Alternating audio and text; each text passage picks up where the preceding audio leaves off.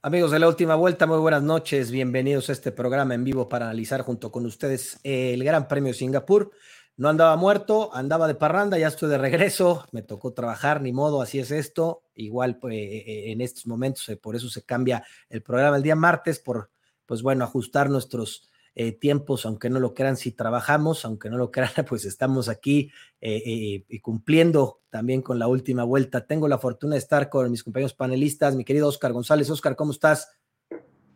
Hola Chelis, muy buenas noches. Aquí un gusto estar de nuevo en otro programa más de la última vuelta en el Gran Premio en Marina Bay en Singapur. Circuito muy especial, ¿no? Con unas características que no tenemos en otros circuitos del campeonato.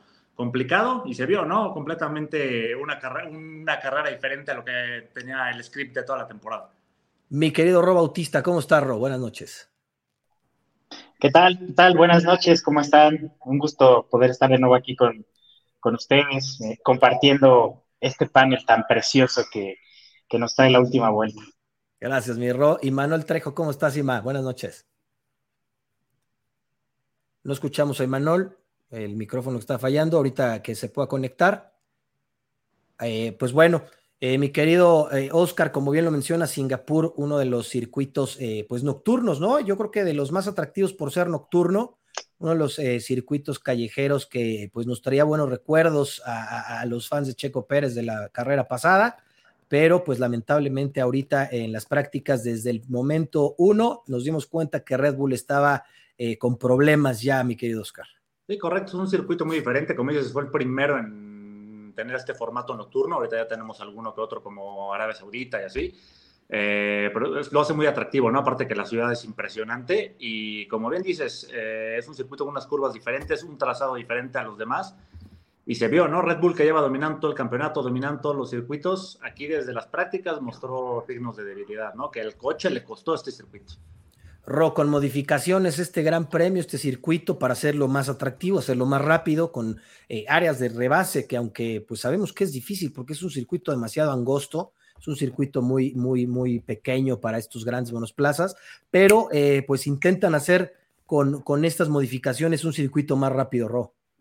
Sí, totalmente. Creo que lo, lo vimos eh, bastante en la carrera.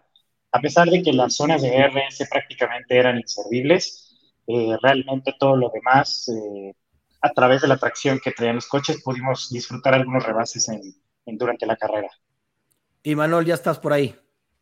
Sí, exactamente. Buenas noches, amigos de la última vuelta. Pues sí, un gran premio emocionante, ¿no? Pensamos que justo esa adaptación de la, de, la pista, eliminando dos, tres eh, curvas, una chicana que era de muy baja velocidad, nos iba a traer un poquito de más espectáculo, pero a final de cuentas no fue así, ¿no? Creo que, que fue una procesión la carrera, bastante parte de la carrera eh, no, no, fue como le esperábamos, pero digo, creo que sí nos trajo bastante espectáculo la segunda mitad del, del fin de semana. Así es, Iván, buena carrera, la verdad es que atractiva, eh, más adelante vamos a platicar eh, el punto de vista de cada quien. Eh, Oscar, este, este fuerte impacto en la cual de Stroll, que escuché el programa, aunque no estuve presente, que ahí los escuché el programa pasado, le pegaron durísimo a mi querido Stroll, y pues no se defiende, vemos esta imagen que, que, gracias a Dios está bien, porque fue un impacto sumamente fuerte, de, literal de frente, y deshace todo el monoplaza poniendo a trabajar a todos desde el día sábado para tener listo este monoplaza que pues lamentablemente al último, mi querido Oscar, pues no se pudo. Sí, desde el programa pasado lo decíamos, ¿no? Que Stroll lleva teniendo una temporada con muchos problemas, no levanta, eh, ya, ya estaban anunciando sirve de tenista, ¿no? Este, a ver, yo creo que ya su papá le urge que se vaya porque nada más le está destrozando el coche costando millones y millones de, de dólares o de euros. Y sí fue un impacto muy fuerte en la Q1, ¿no? Aparte que cambia todo. Eh, estaba en las últimas, los últimos segundos de la, de la vuelta, último minuto, cuando se pega Stroll, un impacto muy fuerte. Qué bueno que el piloto canadiense sale bien de ello, pero modifica todo, ¿no? Deja fuera a Oscar Piastri, por ejemplo, deja fuera a Valtteri Bottas, hace que su noda quede primero en la Q1 con Checo Pérez, eh, que los Red Bull no iban bien. Eh, con ese choque, pues todos los demás cancelan su vuelta rápida y cambia toda la Q1, ¿no? Eh, bastante, bastante interesante desde la primera clasificación. Mi querido Ro, Checo también con muchísimos problemas, como lo menciona Oscar. Max inclusive este, se queja del sobreviraje, ¿no? Veíamos a los dos, los dos RB19 con estos problemas de sobreviraje, parecía que no tenían agarre, parecía que estaban, inclusive Max dice que estaban como patinando en hielo, mi querido Ro. Le sufrió Red Bull desde el día viernes, no se diga el sábado, y, fue algo sorprendente, ¿no? Porque de este dominio importante que traía Red Bull, a, verlos eh, en esta situación fue algo que inclusive al Pado cada vez sorprendido, Ro. Sí, totalmente, nos sorprendió a todos, la verdad, este, fue un tema ahí bastante complejo de Red Bull, se hablaba de que los autos no estaban al nivel que debía de estar, eh, es decir, también estaban muchísimo más bajos de, lo que tenían, el piso estaba eh, sufriendo ahí impactos por, por la misma eh, pista, que es un circuito callejero, se quejaron incluso algunas eh, dentro del paddock que era por el tema de los baches que tenían que elevar el, coche y, pues bueno, se dio totalmente el mal desempeño del RB19 en, este circuito. Por fin. Y Manol, ambos, ambos RB19 fuera de la cual y dos. Hace años que no veíamos esto y yo creo que ni nos lo esperábamos, Imanol. Sí, claro, creo que Red Bull eh, se vio que no es invencible, ¿eh? fue la primera señal de debilidad que han tenido desde la temporada pasada, que verdaderamente tanto Checo como Verstappen sufrieron con el carro, y es por lo que comenta Ro, ¿no? O sea, tuvieron que subir el, el monoplaza unos centímetros más, porque a Red Bull le costaba muchísimo trabajo cuando la pista está con, eh, bachada. De hecho, el problema que tuvo Checo Pérez en Bélgica fue por eso, o sea, le pidieron desde el muro que gestionara muchísimo el ritmo porque habían muchísimos baches y la altura del RB19 no era la óptima para poderlos pasar. Y, se vio desde la clasificación, como, como bien comentas, Verstappen no tenía ni siquiera agarre, Checo muchísimo menos. Los dos sufrieron bastante, pero también creo que aquí tenemos que tomar en cuenta que, en Singapur entró una nueva directiva que hace que, los suelos de los monoplazas no puedan flexar tanto. Entonces, quién sabe si haya sido por eso. Nos daremos cuenta hasta Japón si fue eh, que, esa directiva afectó a Red Bull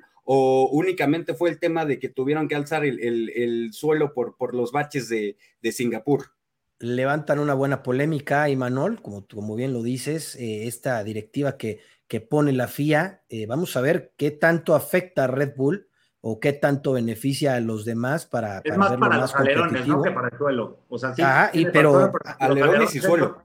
Alerones y suelo. Los que más afecta creo que son los alerones, sobre todo los y, el y, aquí el tema es que Red Bull tenía un alerón eh, bastante flexible, ¿no? Que es donde se dan, pues empiezan a dar cuenta que el alerón de Red Bull era más flexible. Hoy en día lo aplican las demás escuderías y se dan cuenta que, pues bueno, le dan al clavo, le dan a, esta parte importante para poder competir, para poder ser más rápido, para tener mejor agarre. Y vimos en la cual y tres, Oscar, a tu paisano Carlos Sainz, bastante, bastante fuerte, eh, demostrando que, que Ferrari pues puede estar despertando por supuesto con Carlos Sainz, ¿eh? no me atrevo a decir nada de Charles Leclerc porque no se me suban al barco, por favor, porque llevo cinco programas diciendo que Carlos Sainz es mejor piloto que Leclerc y como siempre me tiran de loco.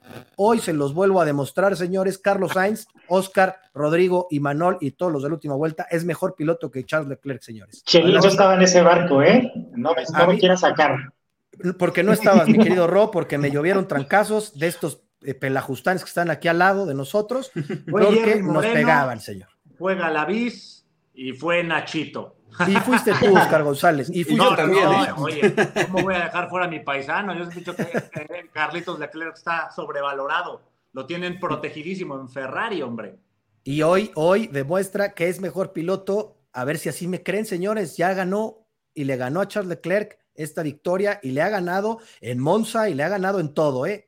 Así que, Oscar, intratable, como dices, mi querido Oscar, Carlos Sainz. Todo el fin de semana, Carlito Sainz, eh, dando un espectáculo. en Monza también los Ferrari estuvieron fuertes.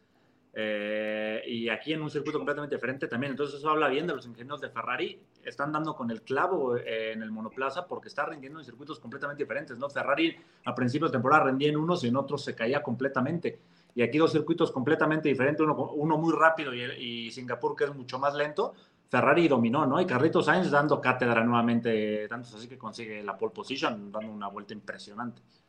Y Manuel se lleva la pole position, Charles Leclerc en tercer lugar, pero vamos a hablar eh, el honor a quien honor merece, que es Carlos Sainz, mi querido Manuel. Sí, claro, digo, fue un, vueltón de Carlos, ¿no? Pero reafirmó lo que venía haciendo desde el día viernes, ¿eh? Marcando tiempos rápidos desde el primer momento que salió a pista en las, en las prácticas y en la cual no le costó absolutamente nada clavar las vueltas cuando las tenía que clavar, ¿eh? Pero ojo, o sea, yo, yo creo que en igualdad de condiciones, eh, Carlos Sainz es más carrerista y Leclerc es un clasificador nato y es muchísimo más rápido que, que Sainz. ¿eh? El detalle aquí es que Ferrari, después del parón veraniego, hizo una adecuación al carro, cambiaron los pontones y demás cuestiones, y el carro se hizo un poquito más dócil, se hizo un poquito más para el lado de Carlos Sainz, lo que le gusta a Carlos Sainz, y se alejó del estilo de conducción de Leclerc. Leclerc antes de la carrera y antes de la clasificación decía que se le había alejado, que en las prácticas él tiene que salir a adecuarse al carro cuando Sainz sale comodísimo y ahí es donde la ventaja se ve el sábado. Esas tres décimas están en eso, porque Sainz sale ya a hacer un programa de, clasificación y de carrera y Leclerc sale a sentirse cómodo con el carro. Entonces, para mí, la diferencia de estos dos fines de semana, tanto Monza como, como Singapur, radica en ello, ¿eh? A ver, entonces, Imanol, me estás diciendo que Ferrari ya le está eh, ¿Me estás diciendo que Ferrari ya está poniendo a Carlos Sainz como piloto uno, mi querido Emanuel? ¿Eso es lo que me estás diciendo? No, no, no, no, con, las evoluciones consiguieron eso, o sea, no, no, que, que, hicieran las evoluciones para Carlos Sainz, tenían que hacer una evolución para que el carro fuera más dócil y fuera más competitivo, y esto hizo que se acercara un poquito más al estilo de conducción de Sainz y se alejara del, de Leclerc. Pero si Ferrari pudiera hacer un carro competitivo, haría lo que Red Bull con, con Verstappen y con Checo, ¿eh? le dan el carro más rápido que puedan a, Leclerc y a Sainz lo dejan, lo sacrifican, como, como bien dijo Russell en la carrera. Ahora, eh, eh, a ver, y Manuel dice que, Charles Leclerc sigue siendo el piloto número uno. ¿Tú qué piensas de eso? Yo, la verdad es que ya estoy pensando que no es cierto.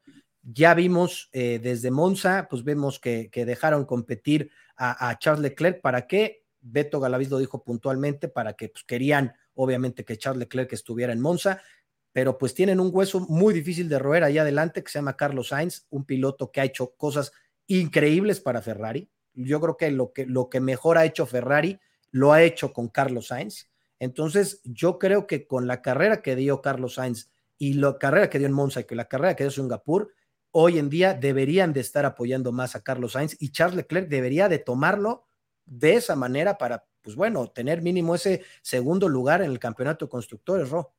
Totalmente. Hoy Ferrari yo creo que ya cambió su perspectiva y Carlos Sainz tiene que ser el, el piloto número uno sería un error total y garrafal de Ferrari el hecho de que quieran dar esta preferencia todavía a Charles Leclerc. Se sabe también, este, todos estos rumores en este breve descanso que se tuvo, que Carlos Sainz se reunió con los ingenieros de Ferrari para poder trabajar sobre el coche. No solamente es mérito de Ferrari, también es mérito de Sainz el dar este, este feedback, toda esta comunicación que se da entre piloto e ingeniero, bueno, equipo de ingenieros, y realmente ahí yo creo que está, radica esa, esa velocidad que, hoy en día y esa comodidad que hoy en día está encontrando Carlos Sainz. Esperemos que así sea. Vamos a platicar más adelante Carlos Sainz. Oscar, ambos Haas, pues clasificando en un lugar importante y lo más importante de todo, con motor Ferrari, Oscar. Sí, sí, eh, los Haas entran ambos en la, en la Q3, Magnus en bastante adelante, de hecho, de lo que esperábamos. Muy buena quali, pero nuevamente en carrera los la verdad, se diluyen los, eh, los Haas, ¿no? Se van para atrás y regresan a su lugar real en la parrilla, ¿no? Fue una buena clasificación de los dos, tanto de Magnussen como de Hulkenberg, pero me parece que hasta ahí, ¿no? Tienen un coche rápido a veces a una vuelta, porque no siempre se meten, pero de ahí en ritmo de carrera y eso el Haas se va para atrás donde, donde pertenece y lo volvió a demostrar en esta carrera, ¿no?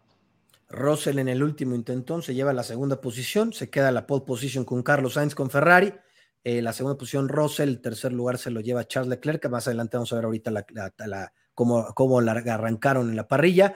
Eh, también quiero mencionar, eh, pues Checo Pérez cumple 250 carreras en la Fórmula 1, se dice muy fácil. Hoy en día, Imanol solo está por abajo de Hamilton, de Fernando Alonso, Hamilton y el siguiente es Checo Pérez. Es un dato importante para un piloto mexicano, un piloto que ha sufrido bastante, le, han pegado muchísimo eh, sobre todo pues estar en Red Bull no ha sido fácil para él eh, por, por las críticas que ha llevado. También hay que mencionar importante este regaño que sufre Helmut Marco eh, por este, este, estas declaraciones que pues bueno, ya le habían pasado muchas, ¿no? La FIA, inclusive Red Bull e inclusive los medios, ya le habíamos pasado mucho a, a este señor que, que, que, no sé qué filtros tendrá, no sé si ya sea la edad, no sé, eh, no sé qué le pasa a Imanol, pero dice cosas que no tiene que decir. me, quiero, me quiero calmar porque no, quiero, no quiero aventarme un Helmut Marco, mi querido Imanol. Sí, sí, sí, tranquilízate, Chelis, porque si no nos censuran mañana. Pero bueno, sí, eh, Checo ya como tal es un veterano de la, de la Fórmula 1. Para, eso viene a Red Bull, para aportar experiencia, para aportar eh, desarrollo al carro, para aportar simulador, para aportar todos los 250 grandes premios que lleva en, en sus espaldas como bien dice, se dicen fáciles, pero casi ningún piloto de la parrilla lo tiene, ¿no? Son tres pilotos. Es el tercero, el tercer piloto.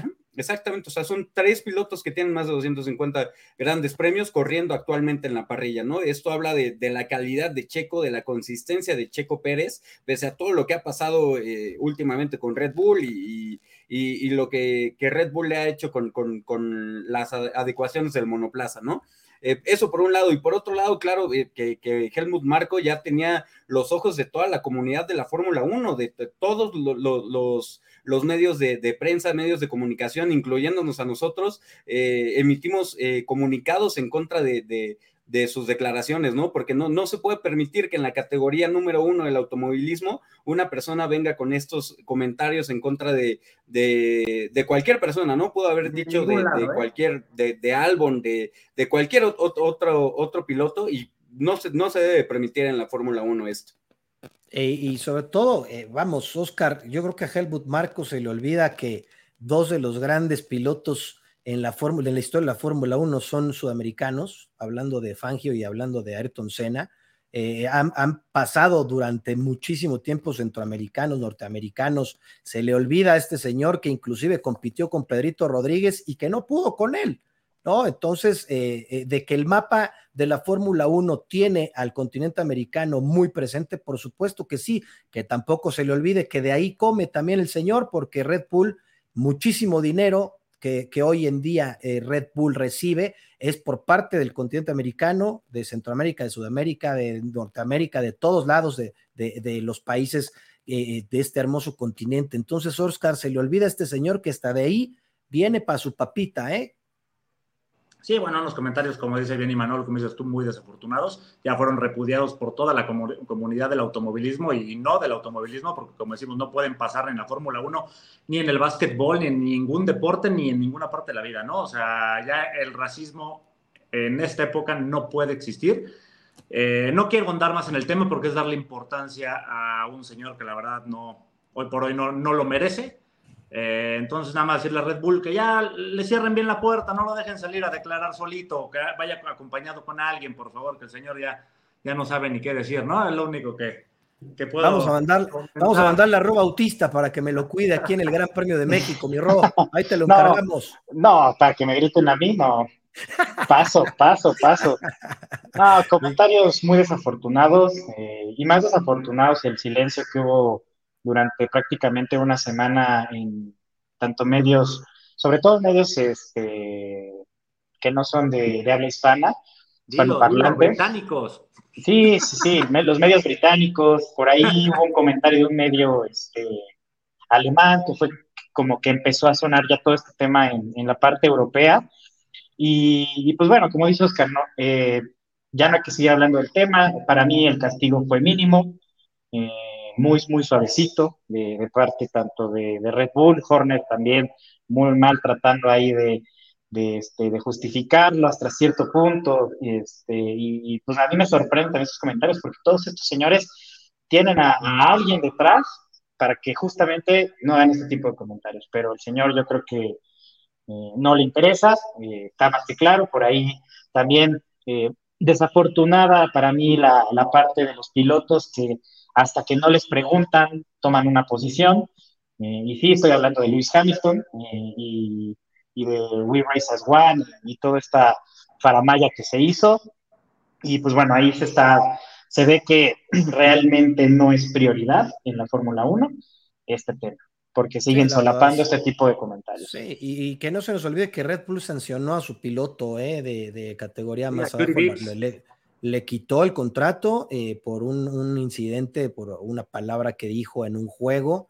Eh, no tuvieron, eh, pues bueno, ni, condescendencia con él y lo corrieron, le quitaron el contrato y para afuera, le acabaron la carrera a, este, esta joven promesa de Red Bull. Entonces, pues bueno, no, para mí también fue muy, muy, muy leve la sanción que hubo para Helmut Marco.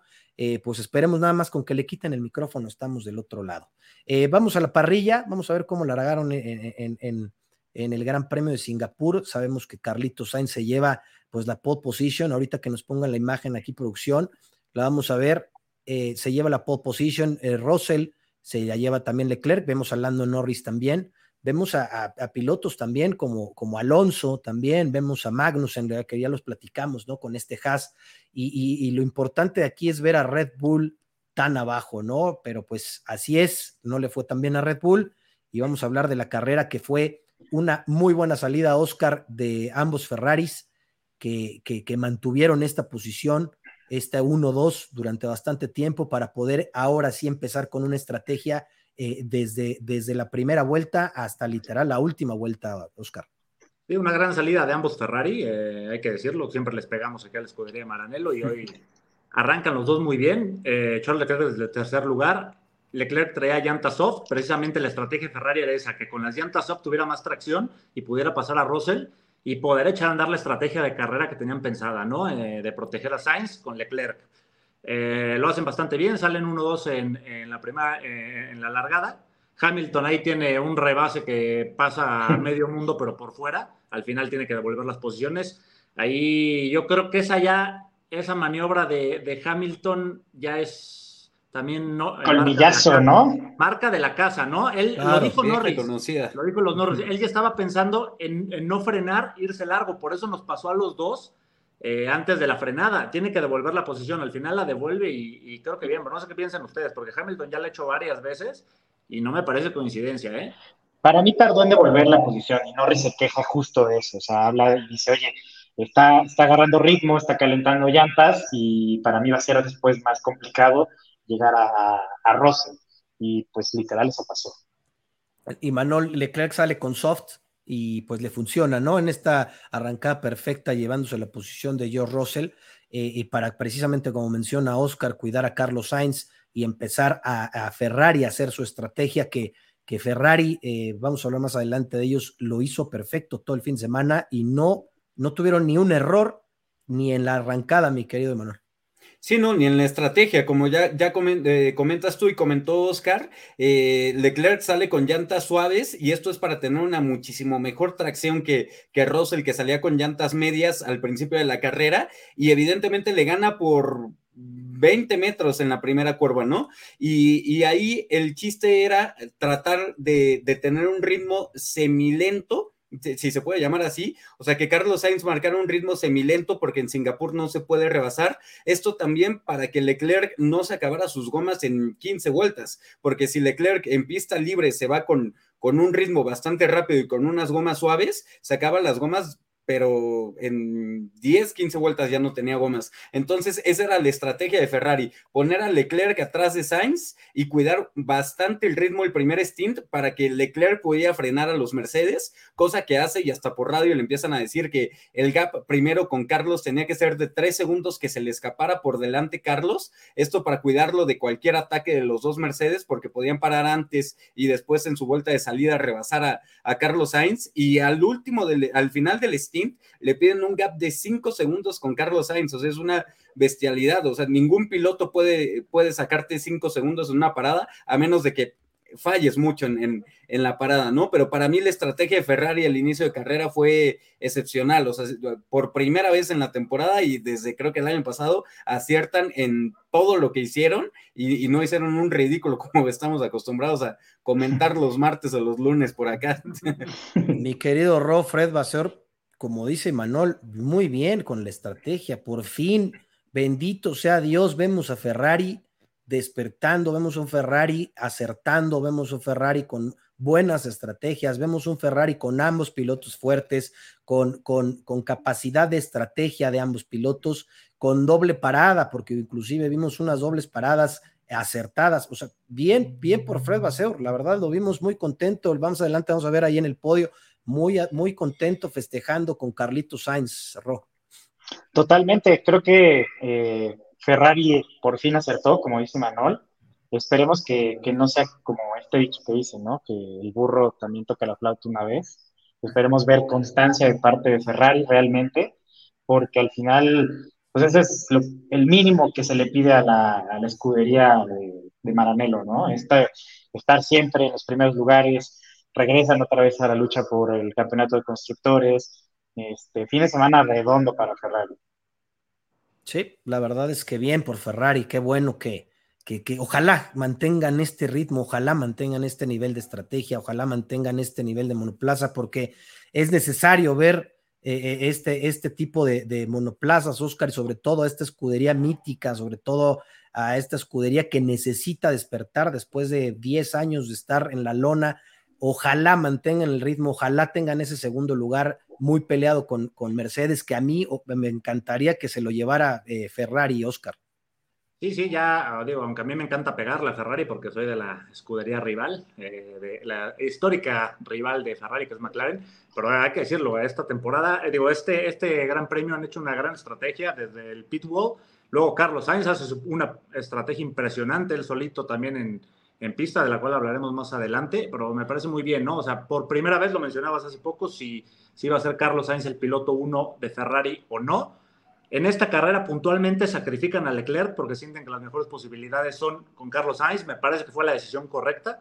Yo pagaría porque siguieran toda la temporada así, te lo juro, ¿eh? pero no creo que Ferrari vaya a dejar a Charles Leclerc tan fácil. Todavía le van a dar prioridad. Ojalá no, ojalá se den cuenta que las mejores posibilidades que tienen para ganar grandes premios esta temporada es con Carlitos Sainz, ¿no? Lo ha demostrado esta temporada, la pasada, las pocas veces que le han dado a Carlos Sainz la prioridad dentro del equipo, ha ganado, ¿no?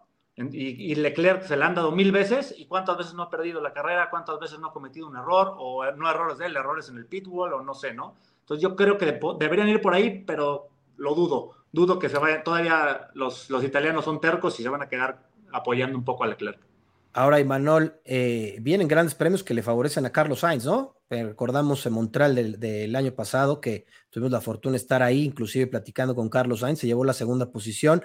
Eh, vienen, grandes premios que le favorecen a Carlos Sainz, entonces vamos a ver este, esta estrategia, cómo la maneja Ferrari, si, si, apuestan por la segunda posición de constructores o, o seguir con Charles Leclerc eh, apoyándolo como primer piloto, Imanol.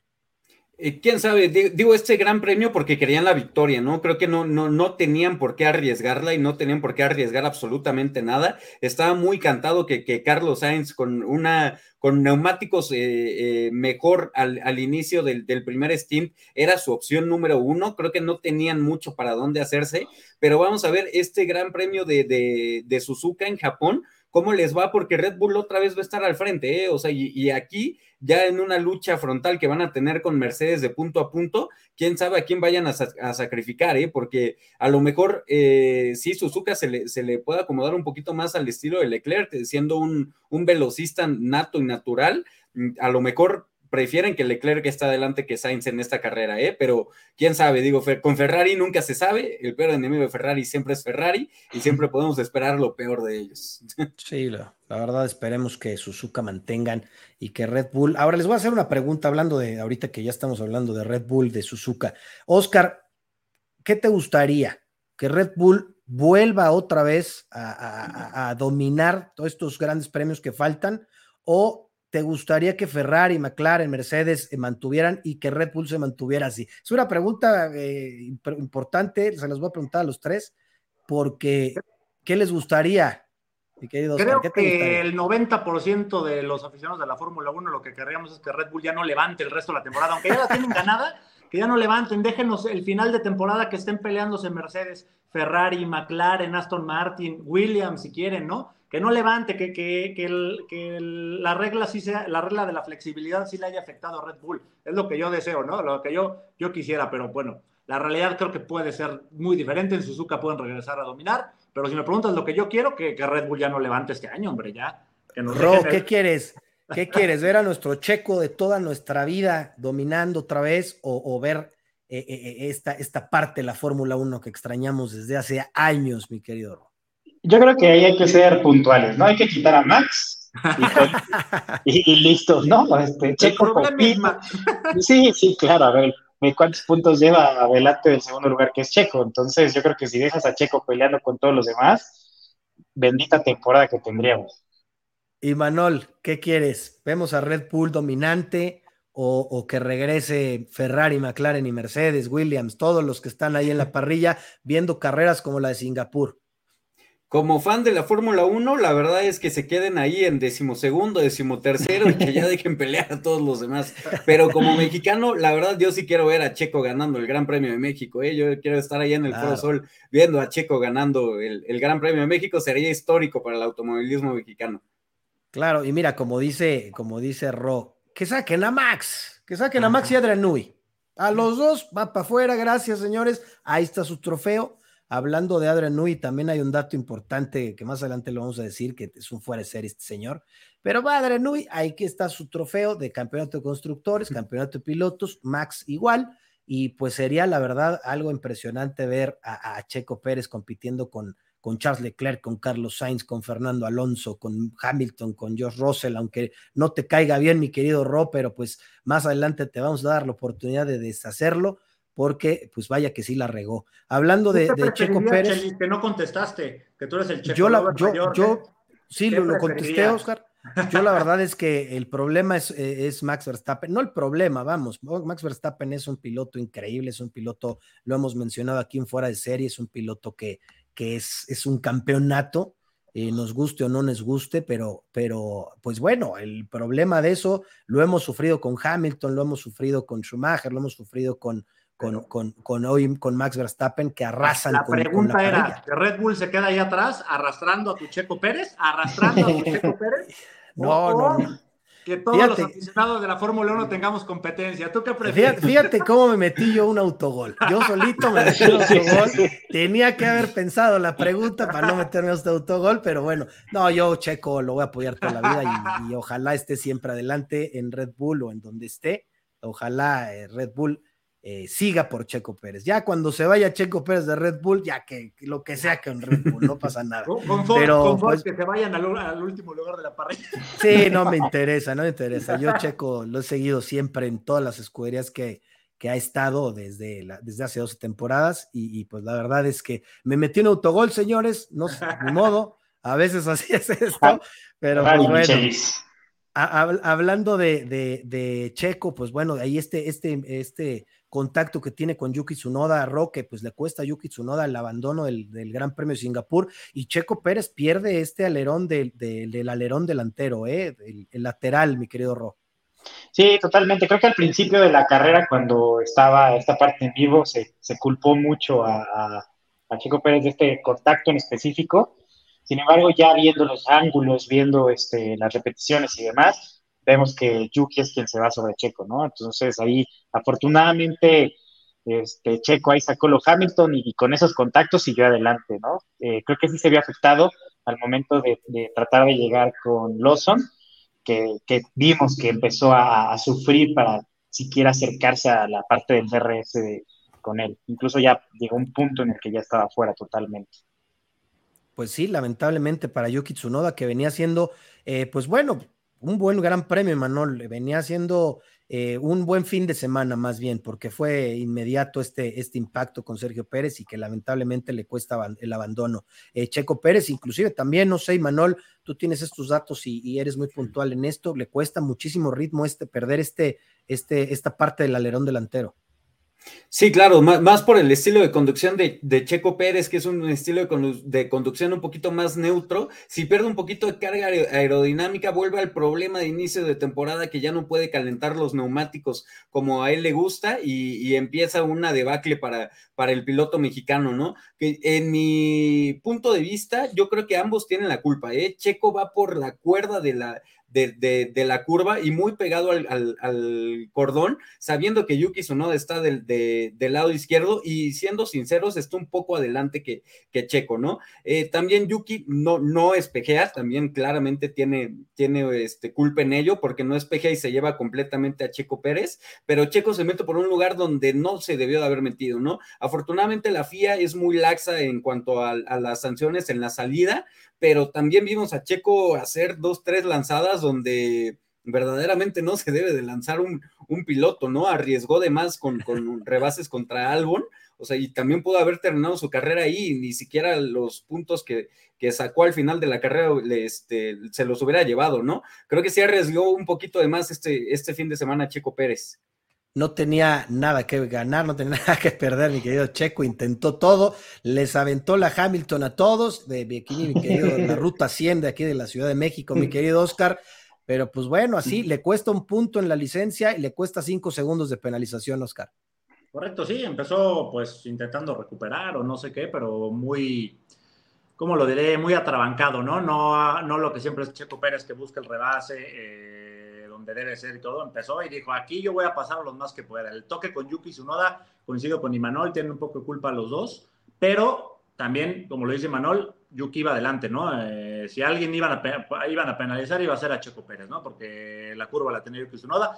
Contra Albon, pues ya también lo mismo, ¿no? O sea, intentó meterse por un espacio ahí que solo, solo se pueden meter aquí las combis de Indios Verdes o, no sé quién le enseñó ese movimiento, porque no iba a entrar un, un Fórmula 1 ahí y el pobre Albon quedó pegado a la...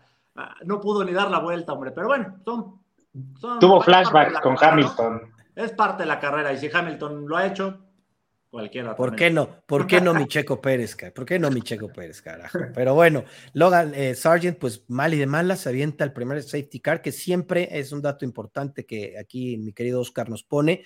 Es, eh, siempre ha habido eh, safety cars en, Marina Bay, ¿no? En Singapur, siempre, siempre, ha existido este, esta, este virtual safety car y de ahí safety car que pues eh, este Williams con Logan Sargent, pues lamentablemente Logan no despierta, no, no da este rendimiento, está en peligro también su asiento. Vamos a ver qué va a pasar por con Logan Latifi, que se llama Logan Latifi, que, pues bueno, se le está metiendo al alma, mi querido Logan Sargent, pero pues eh, provoca este safety car, pero mi querido Rob, provoca eh, que, este duelo de estrategias empiece a cambiar, ¿no? Provoca que, que se ponga más emocionante eh, eh, el premio Singapur, Logan Sargent. Sí, totalmente. Vimos ahí como los Red Bull se quedan en pista con estas llantas hard con las que iniciaron eh, la carrera, justamente esperando esta parte. Sin embargo, pues bueno, esto también le ayudó a, los demás equipos a poder realizar esos cambios y, se vio justamente, se libera el safety car y comienzan los rebases. Red Bull no traía ritmo, traían unas llantas ya muy desgastadas. Creo que ahí no hubo el timing que, que esperaba Red Bull para, para poder realizar estos cambios. Y Manol, la estrategia de Red Bull. Vamos a platicar de esta estrategia que desde un principio quisieron, apostaron por este safety car, Manol, y no sé qué pasó. ¿Fue, fue, fue antes de lo que ellos esperaban, Imanol, o, o qué fue lo que pasó? Porque esos hard, ya con 25 vueltas y todos parando a pits, eh, no, no les resultó a Red Bull, Imanol. Para mí fue la falta de ritmo que tuvieron los Red Bull el fin de semana, ¿eh? porque le pasa esto en cualquier otro circuito, si les hubiera pasado en Miami o en cualquier otro circuito de alta velocidad, hubieran terminado por delante fácil, ¿eh? o sea, los dos haciendo una remontada increíble y con 25 vueltas de neumático duro hubieran terminado delante de, de, de los que lo rebasaron, ¿no? Eh, creo, yo, yo en su momento pensé que era buena estrategia porque por el ritmo que puede llegar a tener el Red Bull, eh, y lo difícil que es adelantar en Singapur, pero vemos el otro polo de, la estrategia, que es lo que hicieron con Piastri. Piastri iba atrás de Checo Pérez en, el primer stint, lo meten en el safety car y Piastri queda un puesto por delante de Checo Pérez al final de la carrera. O sea, esto quiere decir que la estrategia idónea era parar bajo safety car. O sea, independientemente de que pueda rodar en pista limpia o no, se ahorraron 10 segundos de, competición, que eso es lo que te ahorra eh, una, parada bajo safety car en un, en un, gran premio normal. Y esos 10 segundos se vieron al final del, de, la carrera que se pudieron haber ahorrado los Red Bull si hubieran parado en el, en el safety car. Para mí se equivocaron. Igual, la verdad es que la estrategia de Red Bull, no entendí el por qué no, me, no metieron, aunque sea un piloto, Oscar, a, uno, aunque sea, a, la parada de safety, eh, que como dice Imanol, pues te ahorra ahí estos 10, de 10 a 12 segundos. Sabíamos que Pirelli había dicho que, que las llantas hard te aguantaban hasta 40 vueltas, lo sabemos perfecto, pero mínimo un piloto con una estrategia diferente para evitar esto. Sabemos perfectamente que ritmo no tenían, que el sobreviraje era muy, muy fuerte, muy importante, y yo creo que apostaron más, Oscar, no sé a ver si me dices lo contrario, que el calentar en los nuevos neumáticos les iba a costar, inclusive hasta acabar estampados en el, en el muro. Sí, mira, como dices, probablemente variar la estrategia con los dos pilotos podría haber sido una opción ya sobre la marcha. La estrategia inicial a mí me parece buena porque, como dice Manuel, salen muy atrás y lo único que podían hacer es un overcut. En estos circuitos, lo único que tienes que hacer es quedar, lo que debes hacer es quedarte en pista, buscar un overcut, buscar que los que entran se queden en el tráfico y ganar posiciones, ¿no? La, inicial me parece que fue buena para Red Bull. El safety car les perjudica todo porque sale antes de lo que esperaban. Incluso se hablaba que estaban esperando lluvia u otro safety car. Si hubiera pasado esto, ahorita estaríamos elogiando a Red Bull, ¿eh? porque hubieran quedado bastante más adelante. El tema del ritmo es, no tuvieron ritmo todo el fin de semana, como bien dices, tienen mucho sobreviraje. Aquí la diferencia nada más para un dato técnico entre sobreviraje y subviraje. Sobreviraje es el derrape de las llantas traseras del auto, se va de cola, como quien dice, y vienen los famosos trompos. Y el subviraje es al contrario, las llantas delanteras son las que patinan y hacen que, las, que tomes las curvas mucho más amplias de lo que el piloto quiere, ¿no? En este caso, el Red Bull lo vimos toda la carrera, toda la clasificación, completamente así de cola. Checo tuvo en la clasificación un trompo igual. Ese era el problema del Red Bull. Esta carrera no tenía ritmo, pero la estrategia inicial no me parece mala, ¿eh? Les afectó, ahora sí que una de cal por otra de arena, ¿no? Les afectó. Ahora, ahora Oscar, importante decirlo del subviraje y sobreviraje. Checo Pérez es un fan del subviraje, del sobreviraje, perdón. Es, él, él, tiene su, su monoplaza ajustado así él le, gusta manejar así, lo contrario a Max Verstappen, ¿no? Max Verstappen siempre en este tipo de, circuitos le cuesta mucho trabajo en los circuitos callejeros donde Red Bull eh, apuesta por el, sobreviraje. A Checo le va muy bien por eso, pero ni siquiera vimos a un Sergio Pérez eh, cómodo con este, con este modo del RB19. Entonces, sí tenían problemas, lo sabemos, porque lo hubiéramos visto, por ejemplo, en Azerbaiyán, vemos a un Sergio Pérez muy dominante siempre por este, este, esta eh, cómo, cómo, cómo, completan este RB19, pero la verdad es que ni con el, sobreviraje de Sergio Pérez que tanto le gusta, vimos levantar a Red Bull.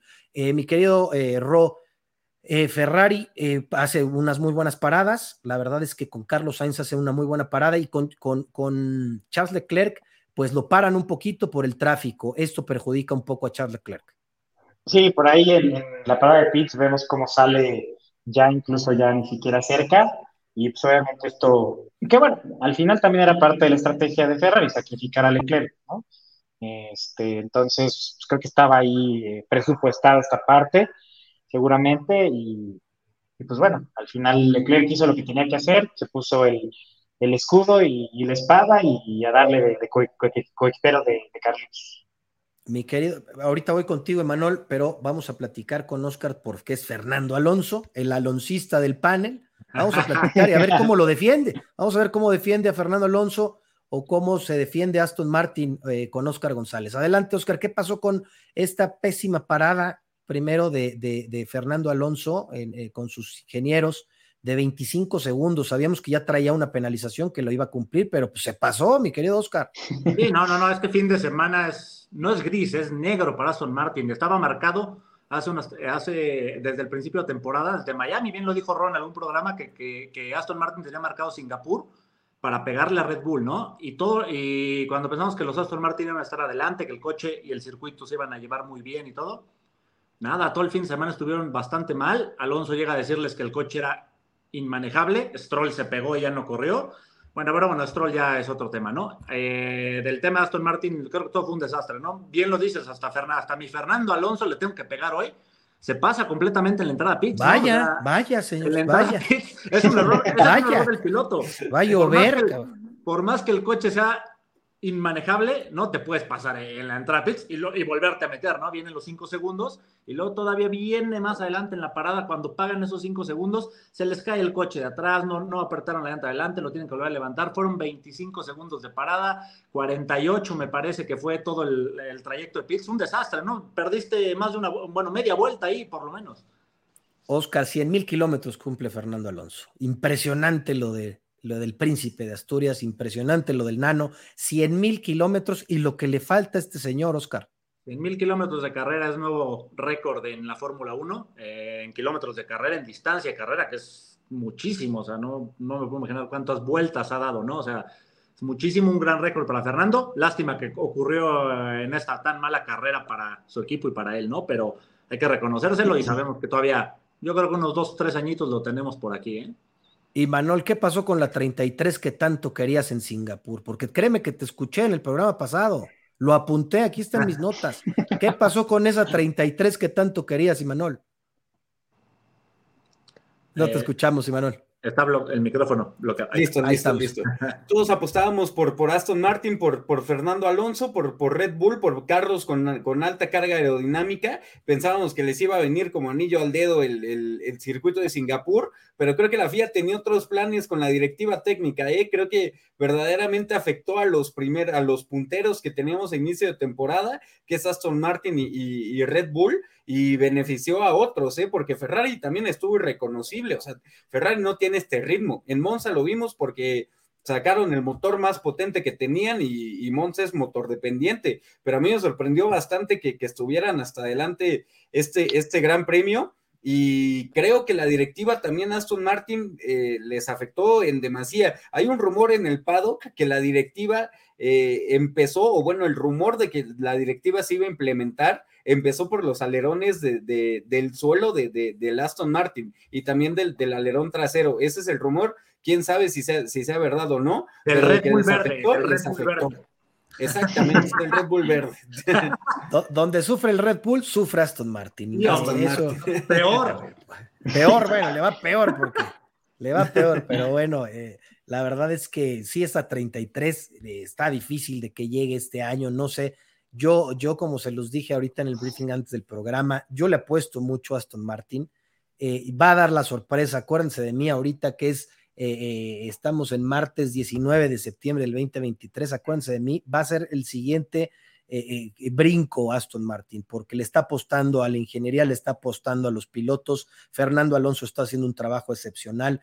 Eh, lamentablemente, el 73%, casi el 75% de los puntos que ha sumado Aston Martin son de Fernando Alonso. Entonces, falta la otra parte, falta la contraparte de otro piloto competitivo que vemos aún.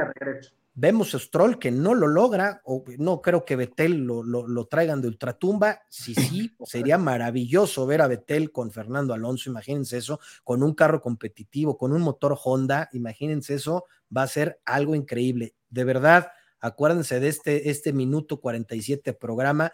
Aston Martin va a ser algo importante en los siguientes años. Mi querido Ro, eh, vemos también eh, eh, hablando ya del duelo de Checo con Hamilton, se aventaron un buen duelo, Checo lo que pudo, se agarró con lo que pudo, pero pues bueno, vemos, estamos acostumbrados a ver a Max y a Checo rebasar y no que lo rebase, ¿no? Fue, fue un dato importante de Singapur porque vaya, ¿cuántas veces rebasaron a, los Red Bulls? Sí, totalmente. Creo que ahí, por ahí seguramente fue la primera o segunda vez que rebasan a, Max Verstappen en toda la temporada. Y, pues bueno, Hamilton y Checo siempre nos tienen acostumbrados a estos duelazos en, la pista muy limpios. Este, ahora sí Checo no le aplicó la ruta 100. Entonces, eh, pues bueno, ahí desafortunadamente para Red Bull, afortunadamente para Mercedes, eh, traía muchísimo mejor ritmo y, se dio todo el fin de semana. Y las llantas. Pero el sobrepaso no es tan legal, ¿eh? El sobrepaso de Hamilton a Checo no es tan legal. O sea, se sale de la pista 10 metros y regresa después de, de 10 metros, ya cuando Checo ya no se puede defender. Si hubiera mantenido la trazada Hamilton, a lo mejor Checo se hubiera llegado en paralelo a la próxima curva, ¿eh? O sea, para mí no es, no es un adelantamiento legal.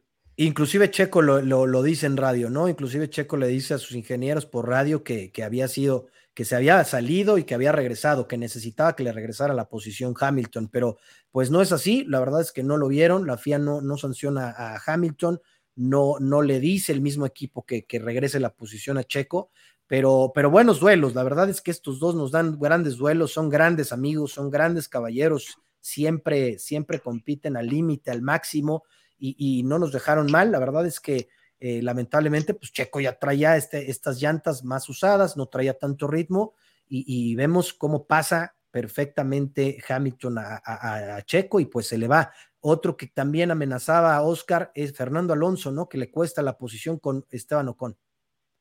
Sí, bueno, ahí Alonso intenta rebasar a Checo. Eh, te digo, todo mal este fin de semana para Aston Martin y para el asturiano.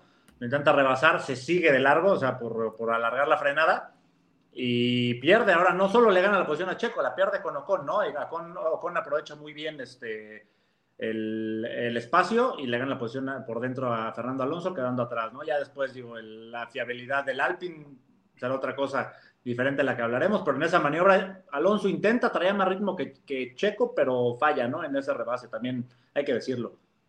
Sí, la verdad, lamentable también, eh, y Manolo de Esteban Ocon con Alpine, ¿no? Esta fiabilidad que ya está bastante, bastante, bastante grave, porque aquí vemos también Ocon en la vuelta 43, líder de abandonos, dice Oscar, porque pues así ya le llama Oscar, pues el líder de abandonos. lleva, ¿no? tiene el dato, seis, seis, seis eh, abandonos llevan esta temporada, Sargent con cuatro y Manol, yo creo que ya Alpin debe de estar muy preocupado con esto, ¿no? Porque ya corrieron a todo mundo allá adentro ya hicieron nuevos CEO, ya hicieron todo el cambio que tuvieron que hacer y siguen con este problema de fiabilidad impresionante. Sí, digo, creo que Oscar se ríe porque Fernando Alonso no está pasando por esto, ¿no? digo, aunque no le fue tan bien este fin de semana, mínimo este, puede estar muy cerca de. siempre hay alguien peor, siempre hay alguien peor. Exactamente, siempre va a haber algo en peor y, y está en Alpine, ¿no? Entonces, por eso veo a Oscar riéndose ahorita que lo comentabas, pero sí, creo que la fiabilidad del motor Renault desde hace años es pobre, ¿no? O sea, desde Red Bull los dejó por eso. O sea, me acuerdo de la, de la última temporada que Red Bull estuvo con Renault, Richardo y Verstappen se alternaban un fin de semana o en el mismo fin de semana los dos abandonaban en, en una carrera, ¿no? O sea, era una locura y por eso Red Bull se decide ir con Honda y pues también no es casualidad que, que es la, el único motorista que solo provee una escudería, que es su propia escudería, ¿no? Porque todos los demás motoristas tienen al menos dos escuderías este, que, que, tienen su motor dentro, ¿no? Y creo que el motor Renault, aparte de tener una deficiencia de caballos, eh, no, no es nada confiable y creo que Alpine tiene que cambiar verdaderamente eso o comprar otro motor o dedicarse a otra cosa, pero los motores no son de ellos. Sí, lamentablemente Alpine está sufriendo bastante, bastante esta temporada y como bien lo dices, de temporadas pasadas, Imanol. En la vuelta 41, por fin entra Red Bull a Pitts, muy mala parada, mi querido Ro de Max Verstappen de tres segundos, sale en la posición 15.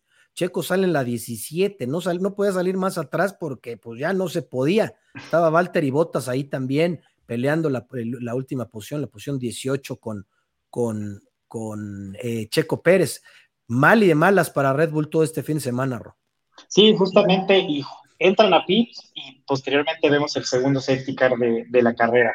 Entonces ahí obviamente les, les arruinó la, la posible estrategia que, que ya tenían planteada y pues bueno, todo lo que, lo que pudieron realizar, la verdad es que fue, fue un extra y fue una, si lo vemos del lado eh, negativo, fue una gran carrera de Red Bull rescatando lo poco que, que podían eh, eh, arriesgar.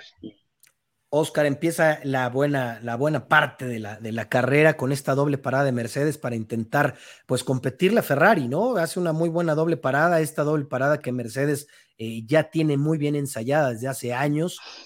me acuerdo perfecto verlos con, con Nico Rosberg, con Hamilton, con Bottas y Hamilton, esta doble parada que hacían muy, muy bien y muy bien ensayada y le sale perfecto. Y que, y que iba todo perfecto, Oscar. La verdad, para Mercedes iba muy bien todo. Iban a poder competir con Norris, iban a poder competir, inclusive pasan a Leclerc, ambos pilotos. Eh, les faltó Norris, pero pues bueno, la verdad es que esta doble parada de Mercedes bastante atinada, Oscar.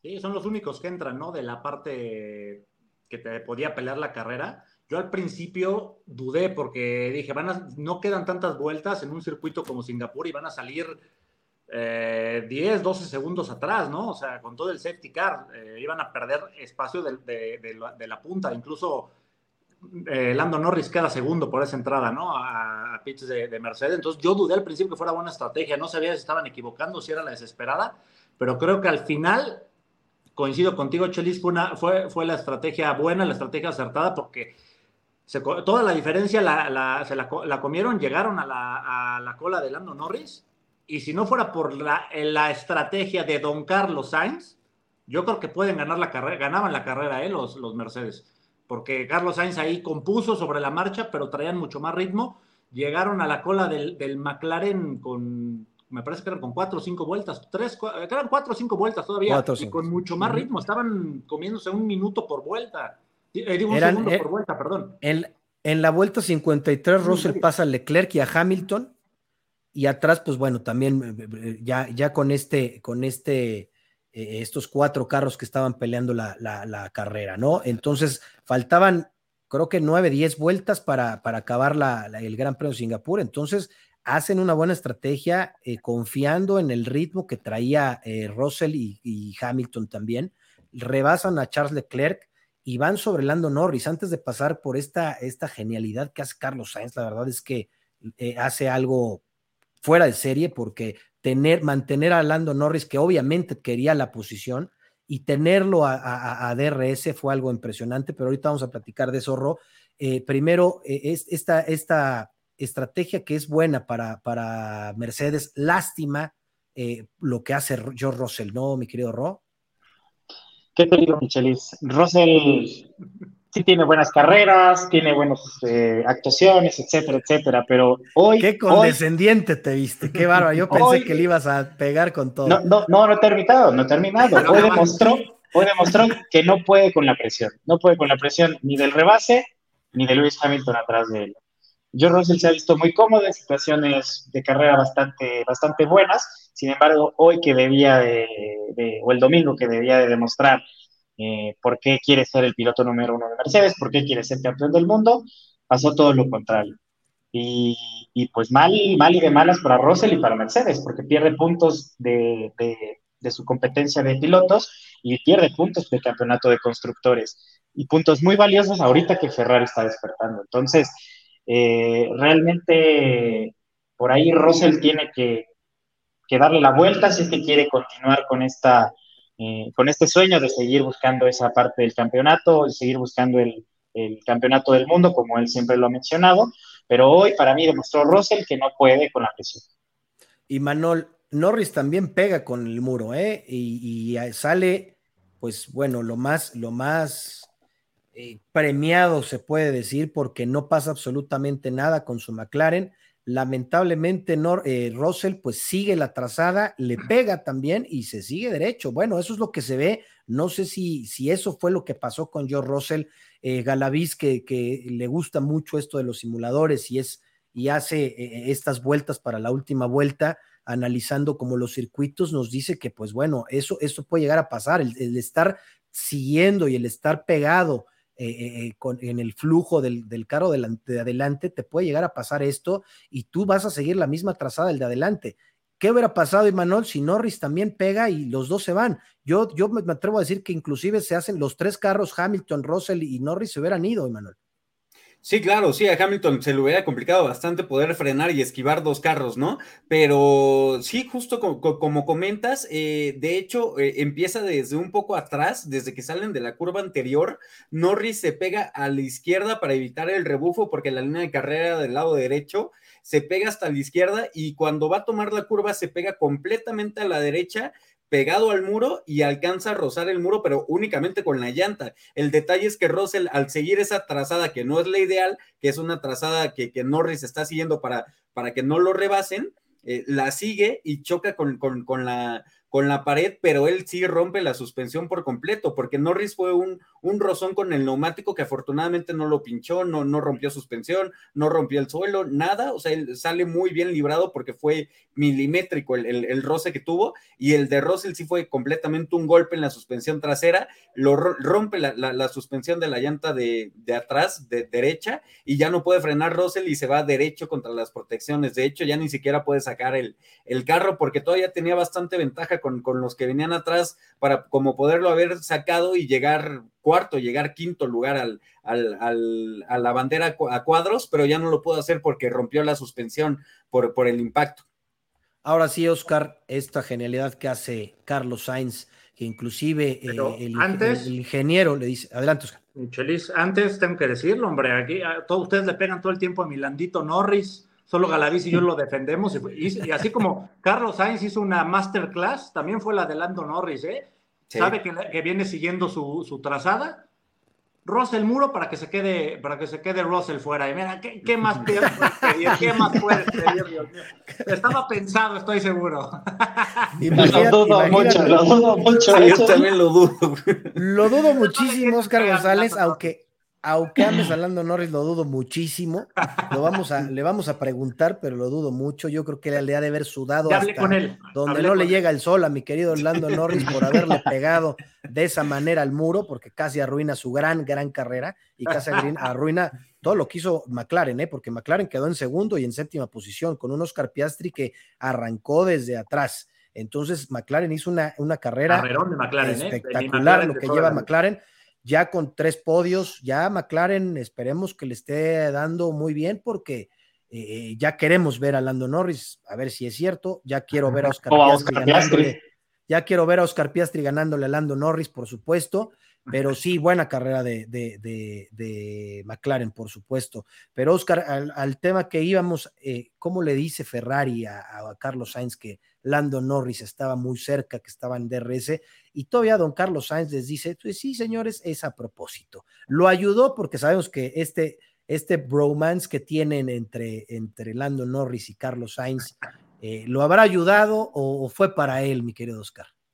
Pues un poco las dos, pero yo creo que más la, segunda, ¿no? Porque Carlos, al ver que los dos Mercedes ya estaban literalmente al rebufo el McLaren, sabía que los dos con, llantas nuevas lo iban a pasar, ¿no? Quedaban tres, cuatro vueltas. Entonces, Carlos, como bien dices, la estrategia Ferrari era decirle, Carlos, tienes que, eh, tienes que aumentar el ritmo, saca a Lando de, la zona de, tu, de ese segundo donde puede activar el DRS.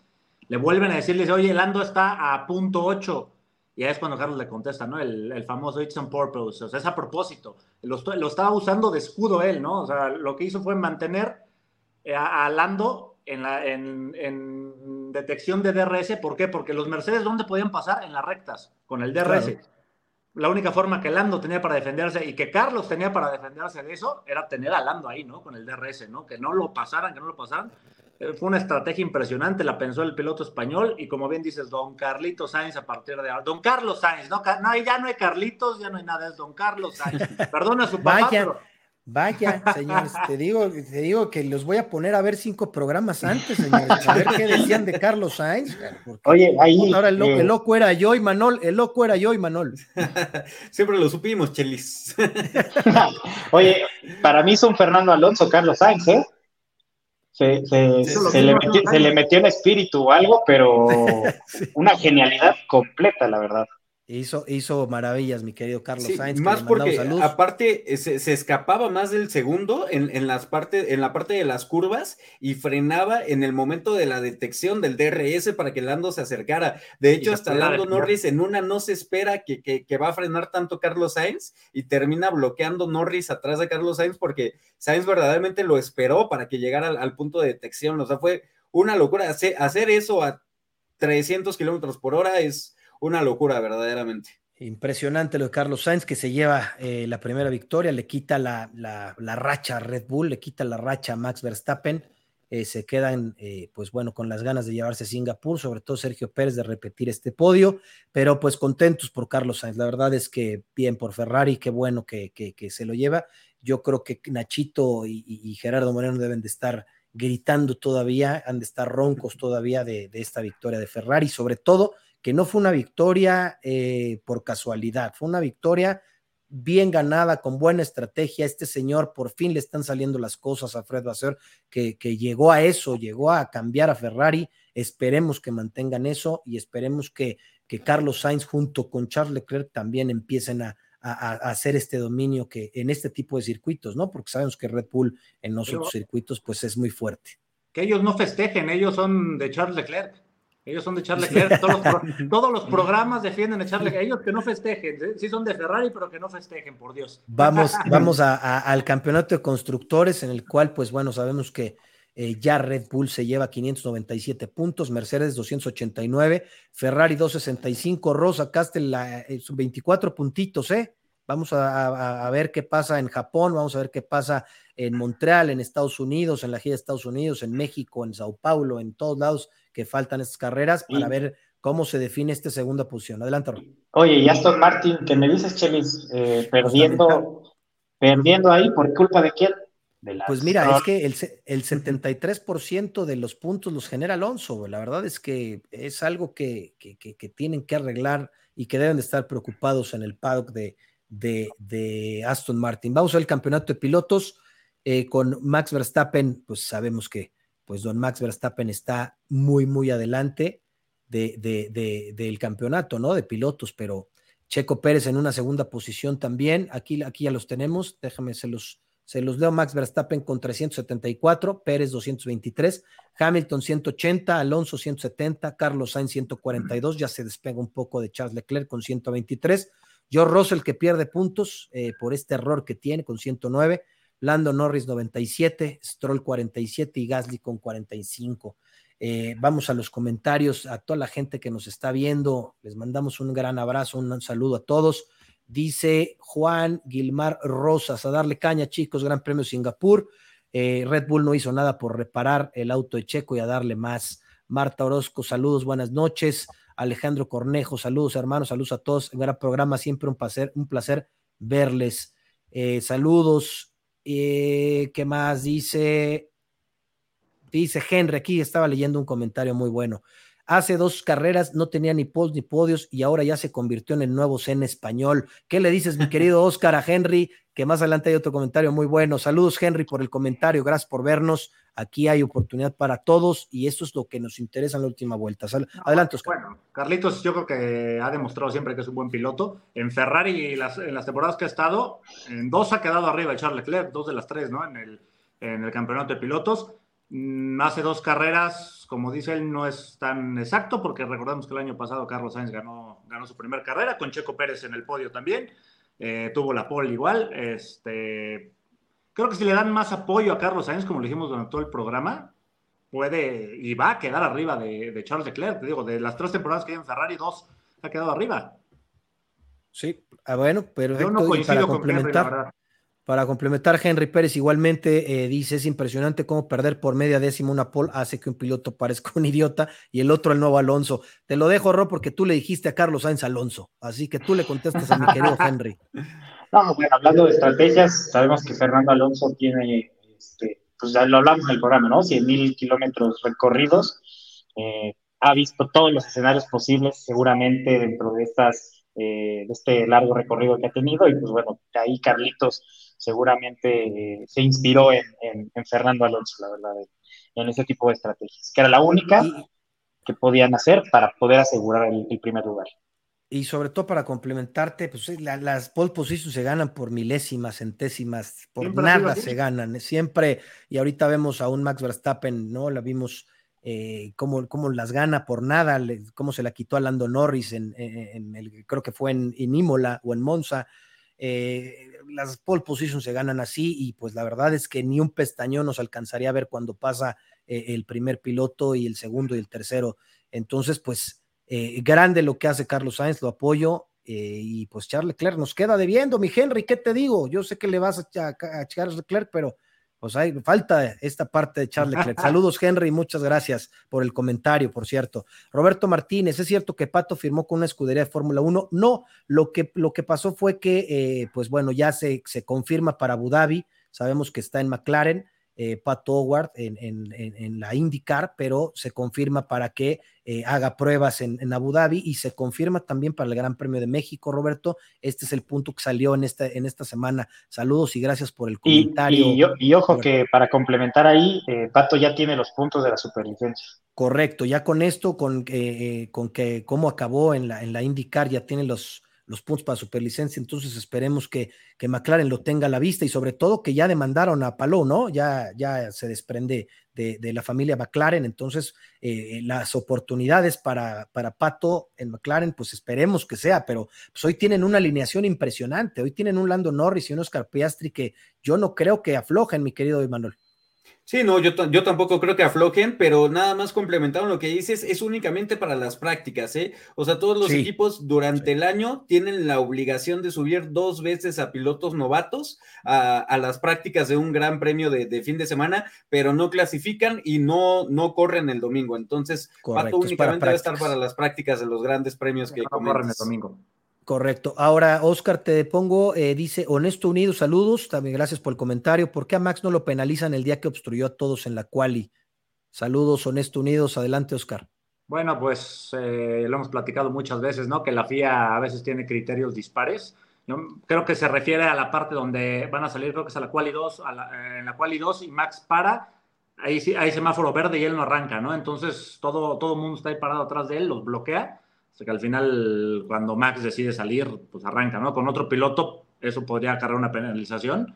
Y aquí, pues, lo hemos dicho muchas veces con estos temas, con otros temas de contactos. La FIA todavía es muy dispar en eso, no tienen un reglamento cuadrado y a algunos los penalizan, a otros no. Siempre nos hemos quejado de eso, estoy de acuerdo contigo en esto, pero creo que ah, eso no, le corresponde a la FIA eh, arreglarlo, ¿no? Y llevamos varios años pidiéndolo. Saludos, honesto. Gracias, Oscar. A mi tocayo Igno, José Luis Igno, Chelizo, ¿dónde les puedo mandar? Un reportaje sobre la aerodinámica reglamentada Fórmula 1, está muy interesante. Eh, mándanos un, inbox y ahí con gusto, y es más, hacemos hasta hay unos TikToks, eh, mi querido tocayo. Eh, saludos, César Sacra, mi querido César, saludos, escucharé el podcast.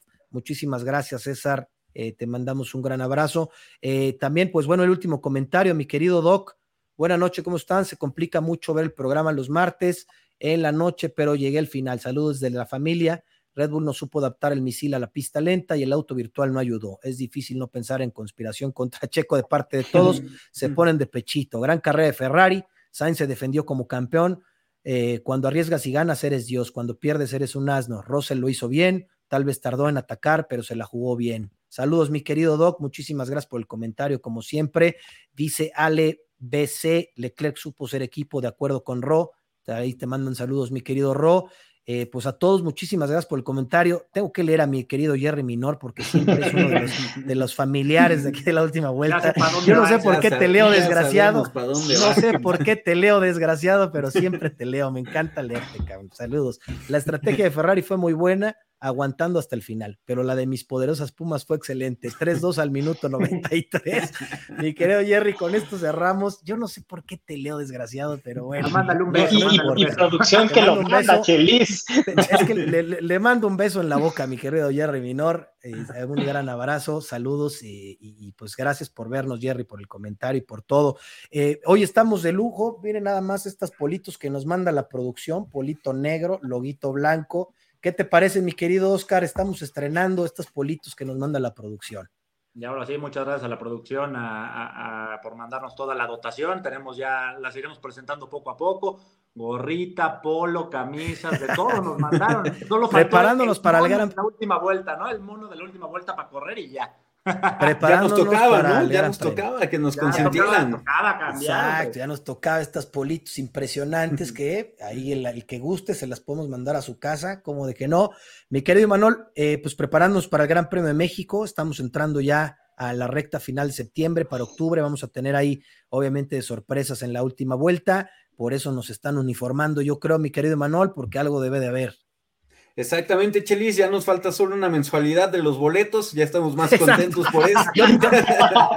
Yo, te debo como tres, así que ni me recuerdes, mi querido Manuel, yo te debo como cuatro, pero, pero ya ahorita en la quincena ya, ya, ya, me pongo a mano contigo, mi querido Manuel. Ya pasó, Chelis, oye. Pero pues así es, así es esto. Muchísimas gracias, Oscar, gracias por estar, nos vemos, eh, pues bueno, ya estamos en Semana Gran Premio, viene Japón, tu, tu podio, por favor, antes de que se me olvide. Sí, pues viene Japón, viene Suzuka, otro de los circuitos míticos, y creo, por más que, me duela, va a regresar Red Bull 1-2 de Red Bull y Carlitos Sainz tercero. Perfecto. Y mi querido Ro, tu podio. Checo, Max y vamos con Carlitos Sainz también.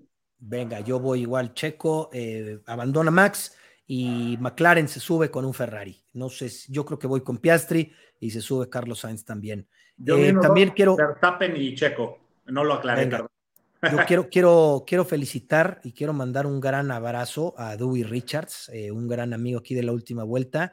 Ya lo entrevistamos aquí, hay una entrevista aquí. Es una joven promesa, un, joven, joven, joven, joven piloto que la va a romper con todo. Estamos seguros de eso eh, en este programa. Un, saludo a, sus, a su papá, a sus papás que, que, que están ahí con ellos a mi querido Héctor Richards eh, le mando un gran abrazo, eh, porque pues acaba de firmar Dewey Richards en la Fórmula 4 española. Entonces, un piloto mexicano eh, representando de esta manera a México, pues siempre se tiene que aplaudir. Dewey, te mandamos un gran abrazo. Héctor, abrazo de parte de toda la familia de la última vuelta y enhorabuena. Eh, mi querido Oscar, gracias. Nos vemos el siguiente lunes, martes. Vamos a coordinar esto con, eh, con el programa y la producción para tenerlos al tanto, ya sea el lunes, pero yo lo más seguro es que el lunes nos vemos a las 21.30 como siempre, Oscar. Gracias. Perfecto, un placer, Chelis. Gracias y gracias a todos los amigos de última vuelta. Mi querido Ro, gracias por estar. Abrazo, mi querido Ro, y pues qué bueno que estás ya no te me ausentes tanto porque se te extraña mucho en el programa, Armiro. Con todo para Japón, Chelis, eh, ya estamos listos para esta semana de carrera y un gusto estar con ustedes y un saludo y un abrazo a, a quien nos está viendo desde casa. Abrazo a todos, muchísimas gracias. Eh, gracias por dejarnos entrar a la puerta de su casa, acompañarlos en el tráfico mañana en el podcast que se sube ahí en Spotify. Estamos en YouTube, en Facebook, en TikTok, estamos en todos lados. Este programa es de ustedes eh, para debatir junto con ustedes los grandes premios y todo este deporte que tanto nos apasiona. Muchísimas gracias. Yo soy Chelis Velázquez y esta es la última vuelta. Buenas noches.